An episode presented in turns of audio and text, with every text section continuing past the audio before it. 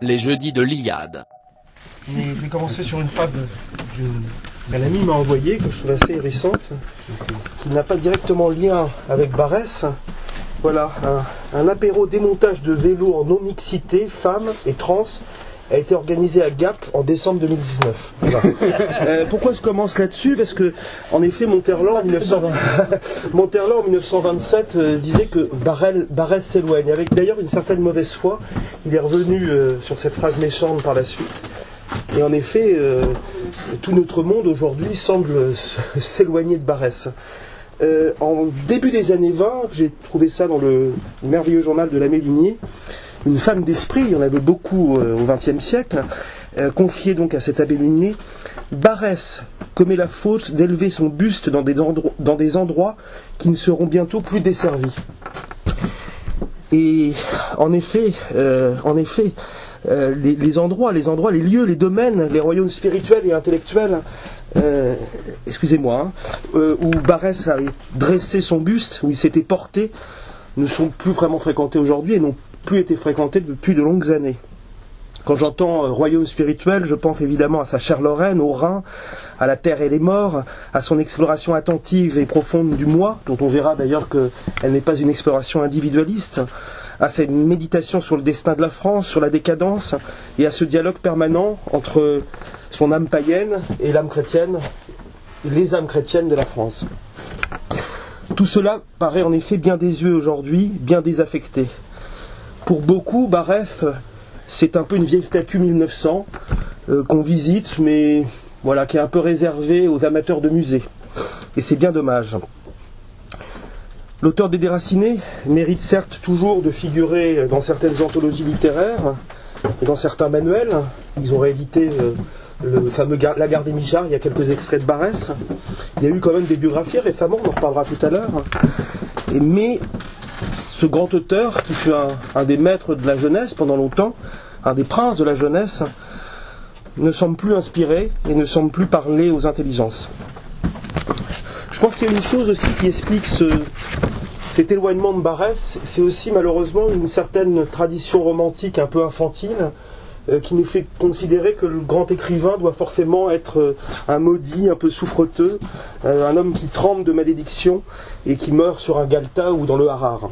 Et c'est vrai que Barès, de ce point de vue-là, est très éloigné du maudit, puisque à son époque, il est académicien, il est député, il est un des ténors presque officiels du patriotisme. Pourtant, faut-il le rappeler, jusque, jusque dans les années 50, mais disons même jusque dans les années 30, pour être un peu plus pessimiste, Barès fut vraiment considéré comme l'influence majeure de la littérature française. Et moi j'aime beaucoup cette phrase de Dostoïevski qui, euh, parlant de la littérature russe de son temps, dit Nous sortons tous du manteau de Gogol, donc de la fameuse nouvelle de Pétersbourg. Disant cela, il dit qu'au fond, Gogol est la, source de toute la littérature russe, que ce soit Dostoïevski, Les- Leskov, Tolstoï, ils sortent tous du manteau de Gogol. Et on peut dire qu'en effet, tous les, les écrivains du XXe siècle que nous chérissons, que ce soit euh, à gauche euh, Mauriac, Aragon, euh, Paul Nizan, ou à droite euh, Monterland, Rieux-La Rochelle, Brasillac même, tous sont des Barésiens et se sont confrontés à Barès, y compris Gide qui a un rapport assez à la fois de, rejet de Barès et, en même temps de fascination parce que c'est le maître auquel on c'est le maître auquel on se confronte. Barès aimait parler de Napoléon en parlant c'est un professeur d'énergie. Je pense que Barès, pour cette génération et pour même pour certains de ses contemporains, je vais vous lire à l'instant d'ailleurs un passage d'un très beau texte, un peu méconnu d'ailleurs, de Charles Maurras, qui s'appelle Maître et témoin de ma vie d'esprit, où il évoque Barès, Mistral, Anatole France, Verlaine, Moréas, etc. Euh, Barès d'abord apparaît, je vais refaire quelques rappels biographiques, mais apparaît comme euh, un maître de tenue, comme d'ailleurs, puisque l'Institut Iliade a été fondé sous les auspices quand même de Dominique Vénère, il y a, cet aspect-là aussi chez, chez Barès, quelqu'un qui élève. Et justement, pour, pour, illustrer cela, vais citer euh, euh, ce passage de, du texte que Maurras euh, consacre à Barès, où il explique tout d'un coup pourquoi cette influence a été si importante en cette période, nous le verrons aussi, où la littérature française, on est dans un esprit très fin de siècle, il y a une sorte de hantise de la décadence, et tout d'un coup, Barès apparaît. Maurras écrit pardon, excusez-moi. L'influence de Maurice Barrès détermina tout de suite un retour du moral sur le physique. L'élément supérieur reprit la notion de ses droits au commandement. Dans le moral, il y a le mental. L'intelligence rentra dans l'art, l'art d'écrire revint au cercle des arts libéraux, et les lettres humaines recommencèrent d'être perçues pour ce qu'il y a de supérieur dans la vie de l'homme. Bien que Renan et Taine n'eussent pas fait de romans, on voulut bien s'apercevoir qu'ils étaient de grands artistes, etc. C'est important dans cette phrase, de ce passage, de ce passage assez, assez court de, assez court de Maurras, c'est que, voilà, Barès est un homme qui à ce moment-là va prendre, en tout cas pour Maurras, va reprendre au sérieux la littérature et va montrer qu'au sein de la littérature, les grandes questions, euh, qu'elles soient d'ailleurs spirituelles, nationales ou politiques, peuvent se, peuvent se poser.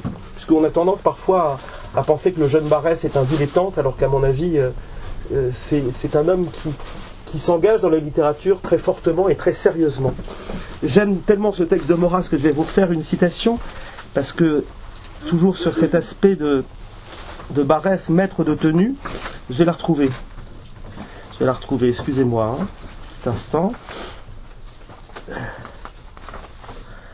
Tout de suite. C'est la rencontre, la rencontre de la première rencontre de Maurras à Barès, et ce texte est important, me semble-t-il. Voilà.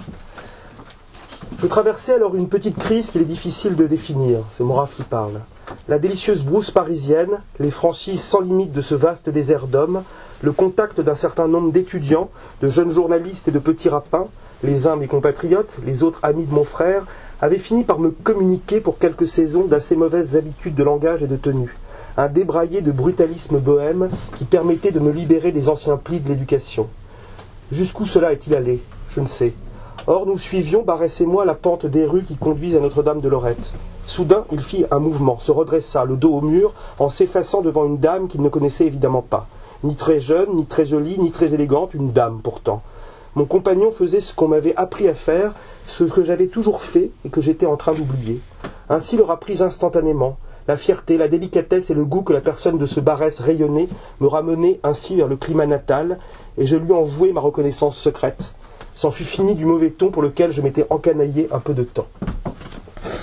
Et Maurras n'est pas le seul à avoir ce type de témoignage. que Barès, par sa seule apparence, par sa seule manière d'être, il y a des très belles choses aussi dans, la rencontre avec Barès de Mauriac.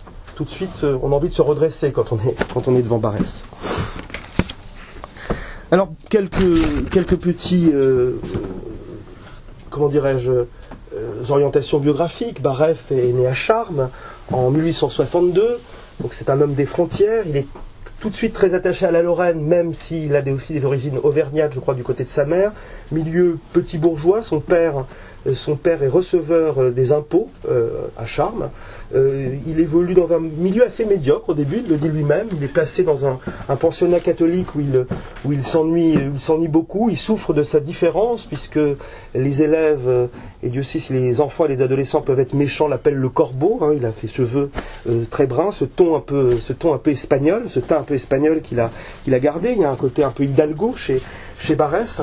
Et la grande rencontre, la première, euh, le premier fait important de sa vie, c'est cette expérience de la guerre de 1870 qui, à mon avis, va euh, orienter euh, son sentiment patriotique. Il le raconte dans, dans, ses carnets, dans ses mémoires qu'il écrit à la fin de sa vie, vers, vers 1922, puisque Barès meurt en 23.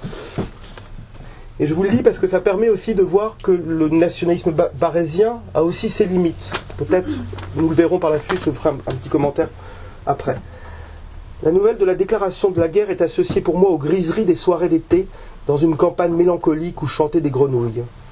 On me donna des images éclatantes où des turcos et des mitrailleurs épouvantaient des Prussiens ridicules. Dans ma petite ville, tous les soirs, des voix dont je sens encore le vin et la crapule criaient À Berlin Puis j'allais dans une bousculade et une chaleur terrible, porter du vin, du café froid, aux trains incessants qui emmenaient des milliers et des milliers d'êtres jeunes et sains et trop gais vers la frontière. Ces spectacles sinistres et grandioses me remplissaient d'une douleur immense.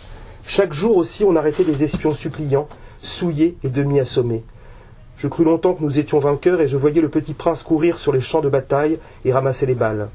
Comme nous allions nous mettre à table, on apprit Sedan. Et l'empereur prisonnier, et dans le grand silence qu'on fit, il me sembla que j'étais perdu.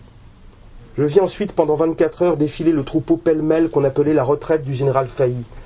Je me rappelle comment ils couchaient dans, la boue, jetaient leurs armes, ces soldats, et que quelques-uns pleuraient de froid et de misère. Cette journée-là journée reste comme les assises de mon sentiment de la patrie. J'aime la France, non pas pour sa belle histoire et son charme, peut-être lui préférerais-je l'Italie, mais pour ces inconnus que j'ai vus avilis et rangés comme des animaux au bord d'une route affreuse de neige, tandis que des brutes enveloppées de fourrure ricanaient et offensaient en eux la dignité humaine. On n'aime rien tant que ceux qu'on a vus humiliés. Ce n'est pas tant la France à plumer, la France un peu fanfaronne que j'ai près du cœur, mais d'avoir vu ceux qui parlaient ma langue traités comme des bêtes par des insolents, cela chaque fois que j'y pense me fait le frère, le vrai frère du plus misérable d'entre nous. On pourrait, euh, commenter ce texte en disant que, que Barès a une conception peut-être un peu souffreteuse de la France, il souffre avec son pays, il n'aime la France que quand elle est, elle semble avilie et vaincue. Moi je trouve que ce texte a des résonances très actuelles, on rencontre beaucoup de, jeunes gens ou de jeunes filles qui, euh, qui par, il faut bien le dire, l'humiliation parfois de, notre peuple et des Français de souche, peuvent retrouver un sentiment patriotique. Il y a chez Barès, c'est pour ça que dans la présentation, François Bousquet dit que Les Déracinés, nous y reviendrons évidemment, puisque le sujet principal est un roman identitaire, au sens où identitaire, il y a quelque chose de la réaction identitaire. On n'est pas identitaire quand tout va bien, quand le, quand le pays n'est pas entré en décadence, quand le pays n'est pas euh, est paisible et en paix. On est identitaire parce qu'il faut réagir pour défendre une identité menacée. Et il y a toujours cette hantise chez Barès que la France peut s'effondrer d'un moment à l'autre, la France est toujours menacée. À son époque, en effet, on est proche de cette défaite de 1871, la, République la plus bourgeoise et la plus plutocratique s'est installée en France, donc il, il a cette inquiétude systématique, Barès. Autre influence, parce qu'il faut, en parler, même si nous allons nous concentrer sur les déracinés et sur peut-être la vision politique, plus particulièrement de Barès, mais je ne peux pas échapper aussi à cette, euh, ces, racines aussi euh, euh, ses, premières admirations littéraires. Il se trouve que quand il est en faculté de droit à Nancy, avant de monter à Paris, il est, il est tout jeune et il a une grande amitié pour un personnage un peu oublié aujourd'hui qui s'appelle Stanislas Gueita, euh, qui était une sorte un peu de proche de Louis Ménard, alors à la fois une forme de, néo-païen, mais tenté par l'occultisme franc-maçon, c'est un personnage très fin de siècle, mais qui pour Barès, euh, Barès d'ailleurs euh, écrit un très beau texte sur Stanislas de Guetta dans Amaury et Doloris Sacrum, qui fait partie de ces petits recueils délicieux de, de Maurice Barès, et Stanislas Guetta va vraiment euh, façonner la sensibilité littéraire de Barès, la première sensibilité, et c'est la grande littérature romantique. Euh, aussi euh, un esprit qui va se tourner vers la littérature allemande, vers les romantiques allemands, puisque c'est vrai que Barès parfois a cette, cette, cette réputation d'être un peu un, un, auteur patriotard, alors que nous le verrons peut-être lors du débat, son rapport à l'Allemagne est plus complexe qu'on veut bien le dire. Par exemple, il est très différent de Maurras de ce point de vue-là.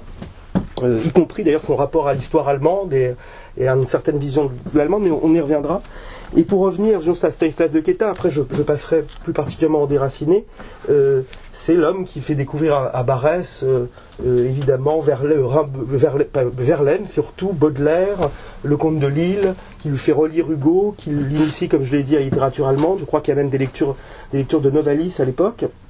Et puis Barès euh, ça, ça m'a toujours étonné parce que je pensais que, comme beaucoup de gens de sa génération, il avait été formé euh, très profondément aux humanités. en fait, je me suis aperçu que Baref était un homme qui avait une culture éclectique et qui, entre l'âge de 15 et 25 ans, il avait lu dans le désordre quelques poètes grecs, certes, Homère évidemment, mais aussi euh, tout Hugo, Michelet, Edgar Quinet, une certaine littérature américaine républicaine qui va aussi fonder son nationalisme un peu syncrétiste, euh, ce qui le différencie aussi de Maurras. On pourra revenir d'ailleurs sur la différence qui est importante, puisque on présente Maurras et Barrès souvent comme les deux maîtres du nationalisme français, alors qu'il y a des différences assez, fondamentales.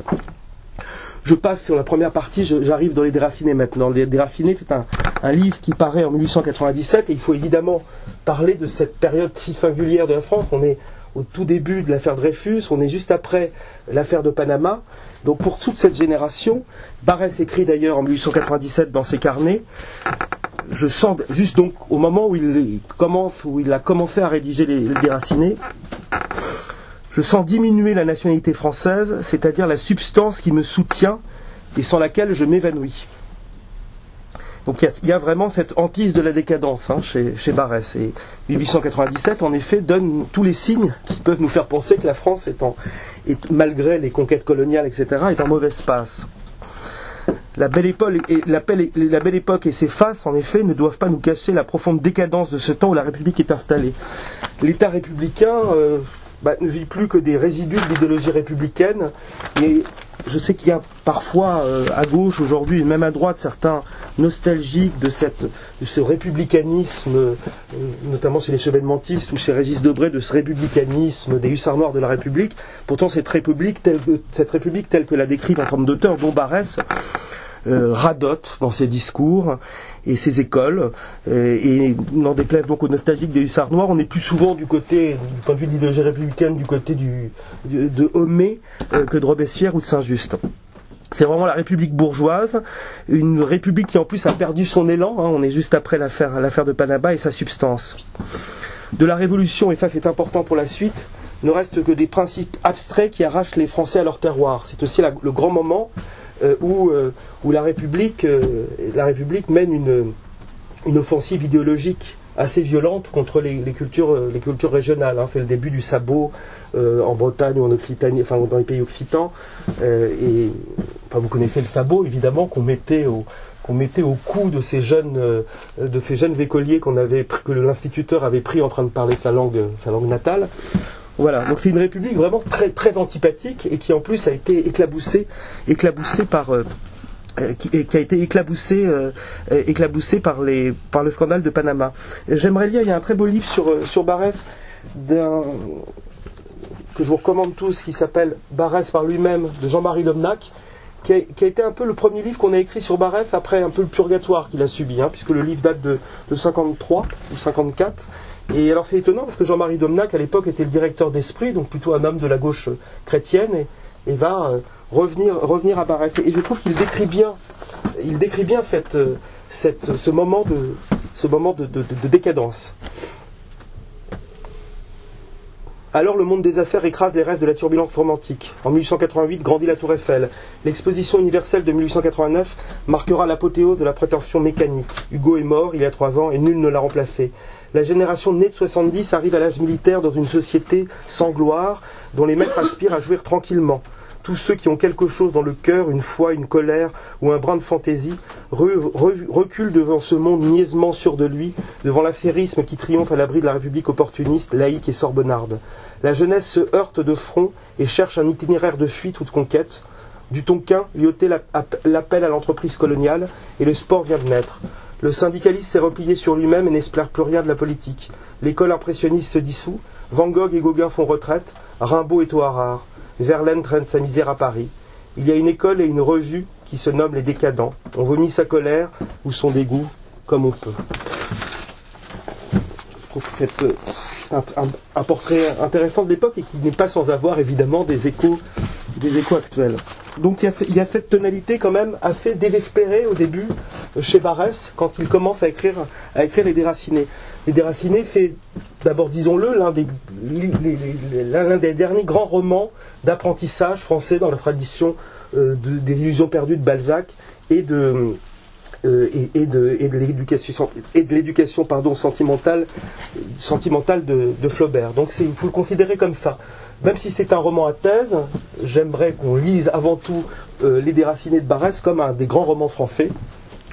Et c'est d'ailleurs le, moment où Barès, après avoir fait ses essais qui ne sont pas vraiment des, romans, la trilogie du culte du moi, qu'il appelait même des stations de psychothérapie, essaye de, construire cette grande fresque en s'inspirant d'ailleurs, il le dit, de, de Balzac, de retourner au, au roman balzacien. Il y a sept Lorrains dans les déracinés, quelques bourgeois et des gens de milieux plus, plus modestes, Surel, Surel Lefort, pour ceux qui ont lu Les Déracinés, ces noms vont vous dire quelque chose, Sturel, Surel Lefort, Saint-Filan, qui est l'aristocrate, lui il en raffiné, Romerspocher, Renardin, Racado et Mouchefrein. J'aime beaucoup citer ces noms parce que je trouve qu'ils sont, ils sont Donc voici sept Lorrains qui vont quitter leur terre Lorraine, ils sont éduqués à Nancy par Bouteiller. Et Bouteiller, pour Barès, c'est vraiment l'incarnation de la philosophie républicaine, kantienne, abstraite, qui considère vraiment ses élèves comme, un, comme une pâte blanche dont il faut mépriser tous les, tous les attachements. Il décrit Bouteiller ainsi. Bouteiller, le grand déracinateur, dans les premières pages, dans les premières pages des, des déracinés. Bouteiller, quand il passait en revue et classifiait les systèmes, ne se plaçait pas au point de vue français, mais chaque fois au milieu du système qu'il commentait. Ainsi fit-il de ses élèves des citoyens de l'humanité, des affranchis, des initiés de la raison pure. C'est un état dont quelques hommes par, siècle sont dignes. Goethe fut cela, mais auparavant, il s'était très solidement installé allemand. Quel point d'appui dans leur race Bouteiller leur a-t-il donné? En vérité, l'affirmation puérile que la France est une glorieuse vaincue ne suffira pas à maintenir un sentiment national auquel on enlève ses assises, terriennes et géniales. Cet excitateur qui prétendait pour le plus grand bien de l'État effacer les caractères individuels quitte Nancy, ayant créé des individus dont il fait seul le centre et le lien. Ces lycéens frémissant dans sa main, on peut les comparer à ces ballons captifs de couleurs éclatantes et variées que le marchand par un fil léger retient, mais qui aspire à s'envoler, à s'élever, à se disperser sans but. le grand thème, évidemment, du roman, c'est comment, après avoir été déraciné à Bouteiller, dont Barès d'ailleurs montre la force, c'est un homme éloquent, c'est un homme cultivé qui les initie à la philosophie allemande, à, Kant, à, même à Schopenhauer, dont il est traducteur, puisque pour, pas la petite histoire, mais pour euh, le livre Les déracinés est en partie un livre autobiographique, euh, Bouteiller en fait a été inspiré par Burdeau, professeur Burdeau, qui était lui-même enseignant de, philosophie, qui a été un des maîtres de, de Barès, et dont Barès va se détacher par la suite. Donc les déracinés, c'est vraiment ce, le grand débat, c'est le débat sur comme son nom l'indique, sur le déracinement et, surtout sur la manière dont, ce déracinement va détruire des vies, notamment les vies de Racado et de Mouchefra, qui vont finir d'ailleurs par un assassinat, parce qu'il y a un aspect policier par la suite. Il y a aussi une charge chez Barès contre cette espèce de, culture hors sol, où au fond d'ailleurs ça annonce peut-être même certains aspects sympathiques de mai 68, à certains égards, où il va dénoncer ce système universitaire, scolaire, républicain, très rationalisateur, qui s'est complètement coupé de la vie. Et donc je vais vous, faire encore une citation des déracinés. Quand ils arrivent à Paris, Barès écrit Chacun d'eux porte en son âme, en son âme un Lorrain mort, jeune, et désormais n'est plus qu'un individu. Ils ne se connaissent pas d'autres responsabilités qu'envers soi-même. Ils n'ont que faire de travailler pour la société française qu'ils ignorent ou pour des groupes auxquels ne les, relie aucun intérêt. Déterminés seulement par l'énergie de leur vingtième année et par ce que Bouteiller a suscité en eux de poésie, ils vaguent dans le quartier latin et dans ce bazar intellectuel, sans fil directeur, libres comme la bête dans les bois. La liberté, c'est elle qui peut les sauver. Qu'à vingt ans ils soient déracinés, ce n'est point irréparable. Ils s'orienteront pour vivre, vigoureux comme on les voit, ils peuvent supporter une transplantation. En tant qu'hommes, animaux sociables, ils aspirent à s'enrôler. Une série de tâtonnements leur permettra de trouver la position convenable aux personnages qu'ils sont devenus en cessant d'être lorrains. Quelques détours de rue leur proposera leur juste compagnon. Malheureusement, un quartier de jeunes gens ne constitue pas une cité. Il faut voir des vieillards pour comprendre qu'on mourra et que chaque jour vaut, pour mettre ainsi au point nos grandes joies, nos grands désespoirs, et pour nous dégager de ces préoccupations d'éternité où s'enlisent par exemple des jeunes gens amoureux. La fréquentation d'un commerçant, d'un industriel qui ne doit rien aux livres et qui se soumet aux choses, prémunirait un étudiant contre des vues trop professorales. Enfin, la joie d'être estimé s'apprend au spectacle d'une vie utile qui s'achève parmi des concitoyens qu'elle a servis. Dans cette vie factice des écoles, des adolescents noyés parmi des adolescents ne parviennent même pas à ce faible résultat de se grouper selon leurs analogies, les semblables avec les semblables. Le quartier latin émiette. Si des jeunes gens sont d'une espèce telle que soumis aux mêmes circonstances, ils réagissent de la même façon. Il ne suit pas qu'ils puissent former une vraie société, à défaut d'une grande passion sociale, ardeur militaire ou politique ou religieuse, qui ferait de la faculté une caserne ou une église. Il y faudrait le jeu d'intérêts divers et communs. Il y a aussi, chez Barès, là on voit aussi une, volonté d'avoir une vision organique de la nation et de la société. La nation n'est pas simplement euh, la rencontre entre le citoyen et puis une sorte de, princesse des contes assez lointaine. Il faut qu'elle soit formée justement par ces, par ces groupes d'appartenance enracinés, euh, qu'il s'agisse d'ailleurs de, des terroirs ou de groupes intellectuels, même de clans. Hein. Va jusqu'à faire dans la bouche de, dans la bouche de, il fait parler à un moment donné Taine, il fait euh, fait l'éloge du clan et du groupement.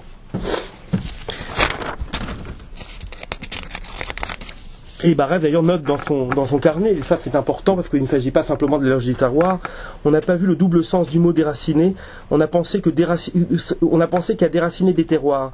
J'ai dit qu'ils sont isolés, détachés des idées des ancêtres. Voilà, le sang ne passe plus, le sang des ancêtres ne passe plus.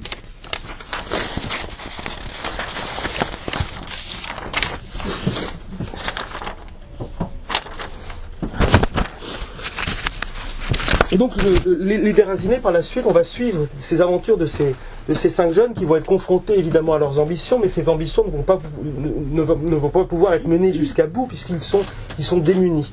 Et ce qui est intéressant, c'est de voir aussi que ce, déracinement, on a voulu émanciper évidemment ces, gens en proposant la liberté, mais que font-ils de leur, liberté? C'est une liberté desséchée en quelque sorte. Et justement, je vais refaire une citation, j'en fais beaucoup, mais elle me semble, importante. Parce qu'à un moment donné, il y a cette rencontre merveilleuse, puisque à, cette éducation kantienne de, de, Bouteiller, Barès va opposer un des grands penseurs que Maurras d'ailleurs classé comme un penseur contre-révolutionnaire, comme un des maîtres de la contre-révolution, qui est, euh, Taine. Et justement, à propos de, euh, qui à propos de, de, cet aspect organique, il y a une promenade entre Romus Pêcher, qui est une des figures de Barès dans le livre, on a dit aussi que c'était, une figure de Maurras, qui rencontre Taine, Romus Pêcher, qui est un, personnage, un des personnages sans doute les plus attachants du livre et les, très, très, très mature par rapport aux autres, qui se perdent parfois dans, des, dans, dans leur vérance romantique, rencontre, rencontre Taine après l'article qu'il a écrit sur les, les, origines de la France contemporaine, et Taine s'arrête devant un arbre. là, c'est un, un, morceau d'anthologie de la littérature française que je vais vous lire. Que je vais vous lire. Taine regarde donc cet arbre, ça se passe prendre dans le jardin des Tuileries. Combien je l'aime cet arbre. Voyez le grain serré de son tronc, ses nœuds vigoureux. Je ne me lasse pas de l'admirer et de le comprendre. Pendant les mois que je passe à Paris, puisqu'il me faut un but de promenade, c'est lui que j'ai adopté. Par tous les temps, chaque jour, je le visite. Il sera l'ami et le conseiller de mes dernières années. Il me parle de tout ce que j'ai aimé, les roches pyrénéennes, les chênes d'Italie, les peintres, les peintres, les peintres vénitiens. Il m'eût réconcilié avec la vie si les hommes n'ajoutaient pas aux dures nécessités de leurs conditions tant d'allégresse dans la méchanceté. Sentez-vous sa biographie. Je la distingue dans son ensemble puissant et dans chacun de ses détails qui s'engendrent. Cet arbre est l'image expressive d'une belle existence. Il ignore l'immobilité. Sa jeune force créatrice, dès le début, lui fixait sa destinée et sans cesse elle se meut en lui. Puis-je dire que c'est sa force propre? Non pas, c'est l'éternelle unité, l'éternelle énigme qui se manifeste dans chaque forme. Ce fut d'abord sous le sol, dans la douce humidité, dans la nuit souterraine, que le germe devint digne de la lumière. Et la lumière alors permit que, la frêle tige se développât, se fortifia d'état en état. Il n'était pas besoin qu'un maître du dehors intervint. Le platane allègrement étageait ses membres et lançait ses branches, disposait ses feuilles d'année en année, jusqu'à sa perfection. Voyez qu'il est d'une santé pure, nulle prévalence de son tronc, de ses branches, de ses feuilles. Il est une fédération bruissante. Lui-même, il est sa loi, et il l'épanouit. Quelle bonne leçon de rhétorique et non seulement de l'art du lettré, mais aussi quel guide pour penser. Lui, le bel objet, ne nous fait pas voir une symétrie à la française, mais la logique d'une âme vivante et, ses engendrements. Au terme d'une vie où j'ai tant aimé la logique, il me marque ce que j'eus peut-être de systématique et qui m'exprima et qui n'exprimait pas toujours ma décision propre, mais une influence extérieure. En éthique surtout, je le tiens pour mon maître. Regardez-le bien. Il a eu ses empêchements, lui aussi. Voyez comme il était gêné par les ombres des bâtiments. Il a fui vers la droite, s'est orienté vers la liberté, a développé fortement ses branches en éventail sur l'avenue. Cette masse puissante de verdure obéit à une raison secrète, à la plus sublime philosophie qui est l'acceptation des nécessités de la vie. Sans se renier, sans s'abonner, sans s'abandonner, pardon. Il a tiré des conditions fournies par les réalités le meilleur parti, le plus utile. Depuis les plus grandes branches jusqu'aux plus petites radicelles tout entier, il a opéré le même mouvement. Et maintenant cet arbre qui chaque jour avec confiance accroissait le trésor de ses énergies, il va disparaître parce qu'il a atteint sa perfection. L'activité de la nature, sans cesser de soutenir l'espèce, ne veut pas en faire davantage pour cet individu. Mon beau platane aura vécu sa destinée et ainsi borné par les mêmes, qui, par les mêmes lois qui, ayant assuré sa naissance, amèneront sa mort. Il n'est pas né en un jour, il ne disparaîtra pas non plus en cet instant. Déjà en moi des parties se défont et bientôt je m'évanouirai.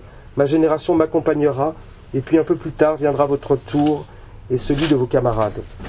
Je m'arrête sur, la, Je parlais de la conception organique que, que, Barès avait du, de son nationalisme, de son patriotisme, on l'appellera comme, comme on veut.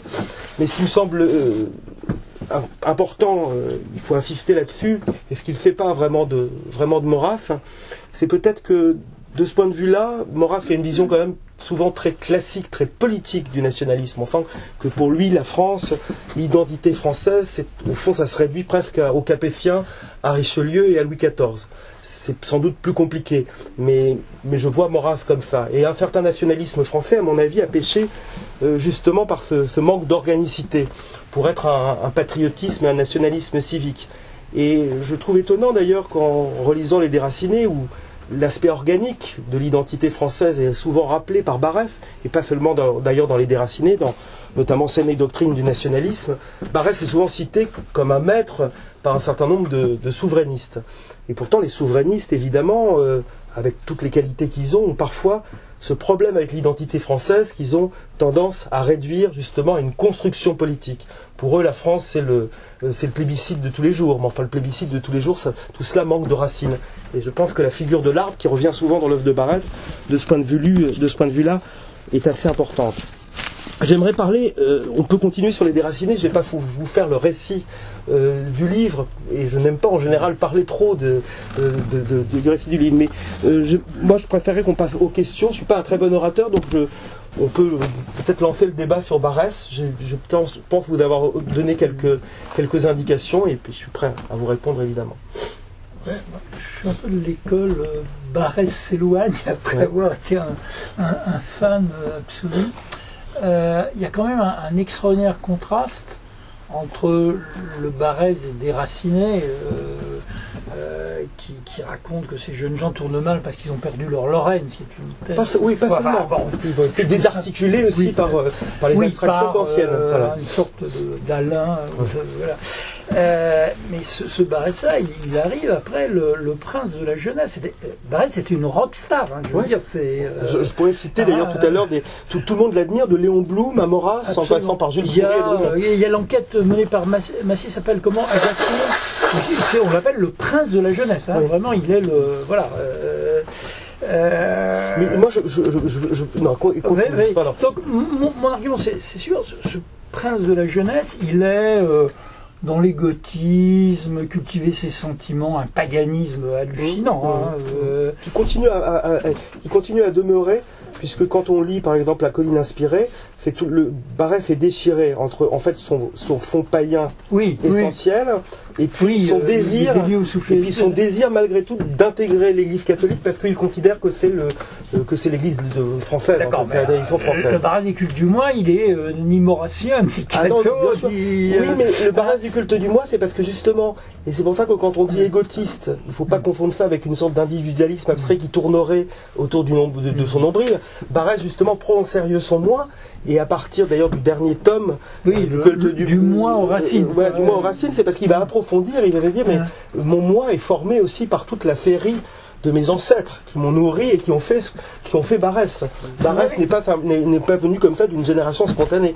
Et pour revenir au prince de la jeunesse, c'est que le Barès du culte du moi, et Maurras, le Maurras l'explique très bien dans la, la, citation que j'ai fait au début, le Barès du culte du moi, c'est c'est un homme qui, qui, justement prend au sérieux la littérature, prend euh, euh, hmm. au sérieux l'exploration de, de, sa psychologie et que la littérature au début, mais enfin quelqu'un qui après Stendhal, on a hmm. la littérature psychologique en France qui parfois avait mauvais, mauvais, avait mauvais genre, on était quand même en pleine période de naturalisme ou de décadentisme, et Barès enfin et pour, par exemple pour Léon Blum notamment, pour Anatole France, qui était fou, de Barès, qui était fou de Barès parce qu'il mm. dit enfin nous avons trouvé l'héritier de Stendhal. nous avons trouvé euh, fait toi-même un chef-d'œuvre quand même. Hein, oui, mais fais toi-même, mais prends au mm. sérieux toi-même, ne mm. t'abandonne pas à tes penchants comme ça. C'est pas, c'est quand même, c'est quand même déjà un maître de discipline, Barès. Donc pour moi, je pense qu'il n'y a pas de contradiction essentielle entre le, le Barès du culte du moi ce qui va le séparer évidemment de Léon Blum, c'est l'affaire Dreyfus, mm. mais entre le Barès du culte du moi et le Barès du roman de l'énergie nationale. Et il faut voir la, continuité, euh, la continuité de ce point de vue-là de Barès. Sur, le rapport, sur le rapport au catholicisme, dans le livre de, Jean-Marie Domnac, il y, a, un très bon cahier avec des citations, notamment des cahiers que je n'avais pas, et puis des cahiers de Barès, c'est 10, volumes, donc c'était compliqué à l'amener. Mais sur son, son rapport, il est très délicat, il ne veut pas mentir. Barès, à un moment donné, aurait pu, il était adulé par toute la droite catholique à l'époque, jouer aux, nouveaux convertis. En plus, c'était la mode après Bismans, le, il était un peu socialisant sur certains points. Ça, on pourrait revenir parce que voilà. Il siège à l'extrême gauche quand il est boulangiste. Mais sur son rapport au, catholicisme, il n'a jamais voulu mentir, justement. Il a toujours, il a toujours eu cette, une volonté de sincérité. Et je cite parce que je la trouve importante, cet extrait des cahiers. Ceux que je combats professent l'appréciation des choses par la raison et non par les habitudes. Mais il ne faut pas qu'on me veuille placer où mon esprit ne se place pas je me dégraderais. Je suis un être sincère et je ne veux pas que mon sentiment, mes idées, mon rôle de soldat me donnent un trop beau rang de catholique dans les cérémonies ou réunions catholiques, car je sais l'incomplet d'une conviction qui ne se double pas de la pratique. On me remercie, mais que je ne reçoive pas, que je ne paraisse pas accepter des remerciements par surprise. Dans de telles questions, dans les choses de la religion, il faut le sérieux de la pensée, la netteté de l'attitude, d'abord une sincérité entière envers soi-même, et puis une franchise absolue avec les croyants comme avec les incroyants. Position nette, c'est mon honneur. Je suis un défenseur de l'Église, cela très nettement. Mais il ne faut pas que leur reconnaissance, leur désir de m'adjoindre à eux, leur indulgence et mon propre désir de répondre à leur bienveillance m'amènent à une tromperie indigne d'eux et de moi et altèrent la sincérité de mon caractère et de ma figure. Je trouve que c'est c'est un passage merveilleux puisque combien de, de, catholiques ou de prétendus catholiques auraient fait pour des raisons de carrière de, grands, de grandes déclarations de conversion. Catholique probablement pas chrétien catholique et probablement pas chrétien. Alors, je, suis désolé, avec Barras, on a envie de faire toujours des citations parce que euh, c'est quand même un, écrivain merveilleux. Et, alors, j'ai trouvé ça euh, justement sur son sur son, son rapport à la Lorraine et peut-être aussi à, sa, à une forme à sa spiritualité barésienne, si, si on peut parler de spiritualité barésienne. Parce qu'il y a chez Barès aussi, le prochain colloque de l'Iliade est consacré à l'écologie, à la nature. Il y a chez Barès ce rapport très fort aussi à, sa terre, mais à la nature, aux arbres, à la, forêt, etc. Et qui, la colline inspirée. La colline inspirée, on, dira un mot de la colline inspirée, qui à mon avis est un de ses plus grands romans. Combien, combien de fois au hasard d'une heureuse et profonde. Donc ça c'est tiré d'un livre qui s'appelle Le mystère en pleine lumière, qui est un recueil posthume où il a réuni un certain nombre de textes épars qu'il avait publié en rue. Combien de fois au hasard d'une heureuse et profonde journée n'avons-nous pas rencontré la lisière d'un bois, un sommet, une source, une simple prairie qui nous commandait de faire taire nos pensées et d'écouter plus profond que notre cœur? Silence, les dieux sont ici. Ces influences longuement soutenues produisent d'elles-mêmes des vies rythmées et vigoureuses, franches et nobles comme des poèmes.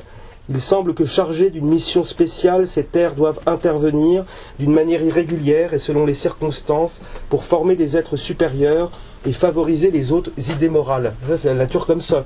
voilà, Donc, euh, voilà. Est-ce qu'il y a d'autres questions Peut-être sur le. Je ne sais pas, sur le. le, parler du socialiste de Baref hmm.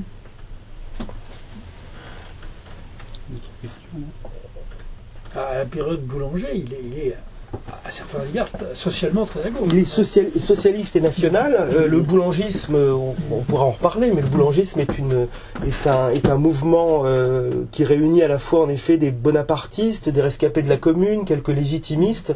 On est devant ce que je disais quand je parlais de la République de 1897, enfin de, de cette installation de la République, la République opportuniste. Donc c'est une réaction populiste qui malheureusement va être vouée à l'échec à cause d'un homme, malheureusement à droite, souvent la, la médiocrité du chef, et c'est peut-être la limite du populisme. c'est peut-être la limite du, c'est peut-être la limite du populisme. Ils vont se retrouver, euh, ils vont se retrouver, euh, ils vont se retrouver perdus. Alors le, grand texte de Barès sur le boulangisme, euh, c'est dans leur, c'est dans leur, dans leur figure. Avec chez Barès, il faut bien le dire, une forme de, de il aime la guerre civile, Barès. Hein. le, le Barès, c'est pour ça que le Barès du culte du moi, le Barès qui a parfois des accents nietzschéens, se retrouve aussi dans son combat, dans son combat, dans son combat boulangiste, dans le, dans un très beau livre qui s'appelle Du sang, de la volupté et de la mort. Il fait même un éloge de la haine, comme une sorte d'alcool fort qui permet de. Qui permet ça, c'est le côté euh, fouetter ses sensations. Fouetter ses sensations, etc. Euh, Mais il y, a, il y, a, un vitalisme, il y a un vitalisme évident, euh, évident chez Barès. Oui, Jean-Yves J'ai une toute petite réserve sur un, aspect de son caractère par rapport à ce qu'il a écrit. Quand la guerre de 14 a éclaté, euh, il a déclaré Je m'engage à faire un éditorial par jour pendant la durée de la guerre. Hmm. Euh, je pense que c'est assez dur de faire un hmm. éditorial tous les jours. Chronique de la Grande Guerre, 15 hein, volumes. Mais euh, est-ce que c'est complètement à l'échelle par rapport à ce qu'il avait dit? Même s'il avait 52 ans, donc effectivement, mais il y a quand même beaucoup de députés qui, sont qui, se sont engagés. Il y en a 17 qui sont morts dont d'ailleurs un mon ancien boulangiste écrivain euh, qui est mort au Bois des Corps. Donc, euh, voilà. déjà, il, a, 52 ans. Barès était un homme d'une constitution très fragile. Il aurait, de toute façon, je pense, il n'a pas, pu faire la guerre. Son fils il y a eu des choses ignobles hein, au moment de la guerre de 14, notamment de certains milieux ultra-pacifistes où ils disaient mais le fils de Barrès a été placé au ministère de la, de la Défense, ce qui est entièrement faux. hein. Le fils de a- est monté au front, Philippe Barrès, et a été euh, d'ailleurs blessé. Donc ça, il faut arrêter parce qu'il y a un mythe aussi, où on- Tout à cause de Romain Roland, on appelle souvent Barrès le rossignol des carnages. Et quand on lit, alors moi j'ai- pas lu les chroniques de la Grande Guerre, mais j'en ai vu des extraits dans des, dans des biographies de Barrès, on voit que c'est un homme qui d'un coup veut être au service. hein. Il y a quelque chose de pas de sacrificiel, hein, parce que écrire un éditorial c'est pas le, le sacrifice de, de son corps, mais il y a quelque chose, il y a quelque chose, il y a quelque chose quand même chez lui de dire je vais, je vais me mettre au service. Là, il devient vraiment l'écrivain engagé. Pas toujours de la meilleure manière d'ailleurs qui d'ailleurs qu'il soit. Étonnant, euh, étonnamment, ce que j'ai découvert aussi, parce que la mode est au, est au féminisme, et Barès, j'ai découvert ça.